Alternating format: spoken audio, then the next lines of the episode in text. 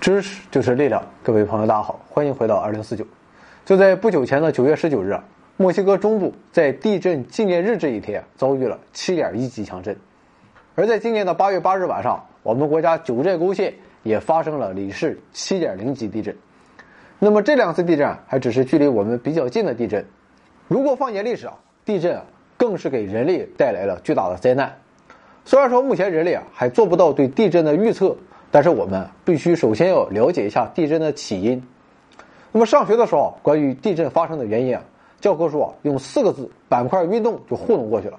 但这背后啊，其实蕴含了复杂的地球运动，也可以追溯到四十六亿年前地球创生的那一刻。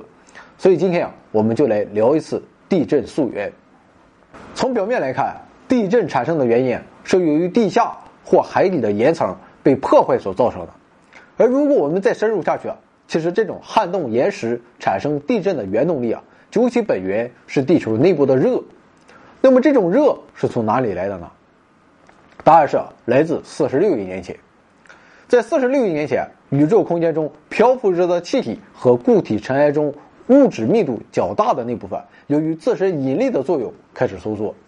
那么，这便形成了原始的太阳。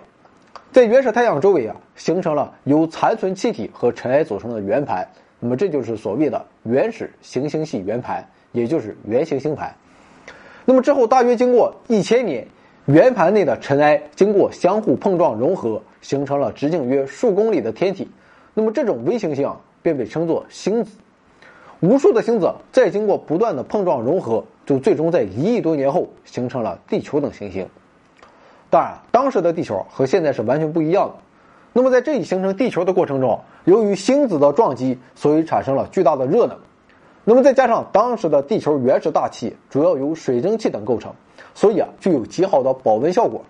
于是啊，原始地球上的大部分固体就被融化了。那么这一时期的地球表面上覆盖着至少有几百公里厚的岩浆海。那么在岩浆海中啊，铁转化成了直径约一厘米左右的小液滴，并与硅酸盐成分的岩石分离。由于铁的密度比较大，所以啊，它们会沉积在岩浆海的底部。那么，当这些铁堆积到一定程度时，它们就会与较轻的岩石成分对调位置，然后啊带着热量始终不停地沉入地球内部。那么这样一来，主要成分为铁的热核就诞生了。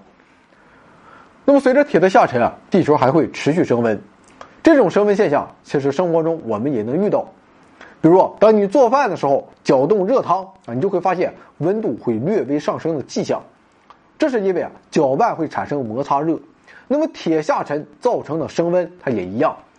炽热绵软的地球内部也会因为铁的分离和沉降运动而被搅动，从而产生了摩擦热。那么这些啊，便是地球形成阶段所蓄积的原始热能。在地球上，除了原始热能，还有其他的热能来源。比较重要的就是放射性物质所产生的放射热，那么这些放射性物质主要包括铀二三八、铀二三五、土二三二和钾四十。你可能会认为啊，这些放射性物质成不了什么气候，但是啊，在四十五亿年前的地球上，要有比现在多得多的放射性物质。当时地球内部放射性物质所释放出的热量约为现在的五到十倍。实际上，在整个地球历史时期中，能为地球提供大量热量。并且确知的唯一热源正是这些同位素，而关于铁的沉降所造成的热，其实还只是个假说。但由于这一假说是现在地质学界的共识，也经历了千万次的模拟检验，所以啊，我们也基本可以认为这是事实。只是现在我们还无法直接探测地核，所以啊，还没有直接的证据。当然，这一点我们也就不要纠结了。科学家认为啊，现在地球内部的温度最高可达六千摄氏度。正是这些原始热能的余热和放射热，使得地球在四十六亿年后的今天依旧保持着高温的状态，使得地球啊没有像月球那样死去，它依然是一颗活着的行星。而我们说地球活着最重要的表现，便是板块运动。板块构造学说诞生于上世纪六十年代后期。那么这一学说的主要观点认为啊，我们的地球表面覆盖着数个板块，那么这些板块在一个柔软的层面上流动。而促使这些板块漂移的原动力，便是地球内部的热能。从上世纪八十年代开始，随着利用地震波透视地球内部的断层摄影技术的发展，科学家了解到，在地幔的深处存在着炽热的上升流。与此同时啊，还有从地表开始下沉的下降流。那么这二者的存在就表明，地幔中存在着使地球内部热能外溢的对流运动。那么这就是所谓的地幔对流。那么地幔对流是怎样形成的呢？对流我们都很了解。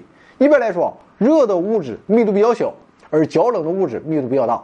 所以啊，空气、水等容易流动的流体物质，只要有温差，就会产生温度高的部分上升，温度低的部分下降的情况。那么这种会产生上升流和下降流的现象，就是对流。在温差不大的情况下，热量会在流体中转移，而流体本身啊是不会移动的。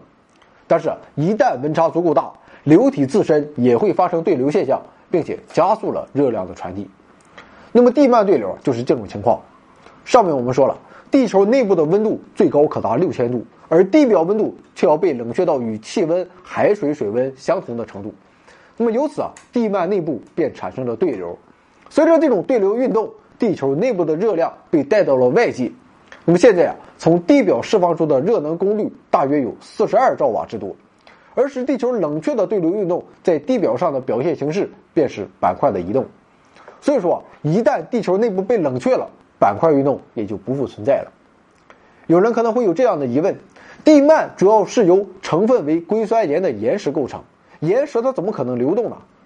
没错，目前来说，地幔结构基本上是固体岩石，它的运动模式和固体物质类似，一旦被施以像地震时那样巨大的应力，就会像固体般整块的断裂。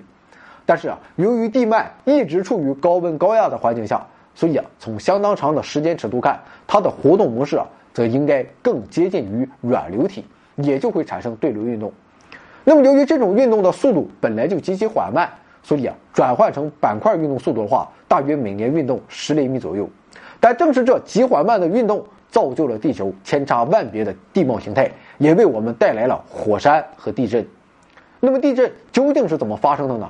其他星球上它还有没有地震呢？关于这个话题啊，我们明天再说。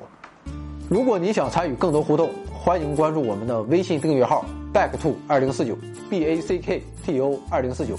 您也可以在订阅号中直接向我们提问，我们会抽取您的问题在节目中答疑。来到订阅号，您会发现更多。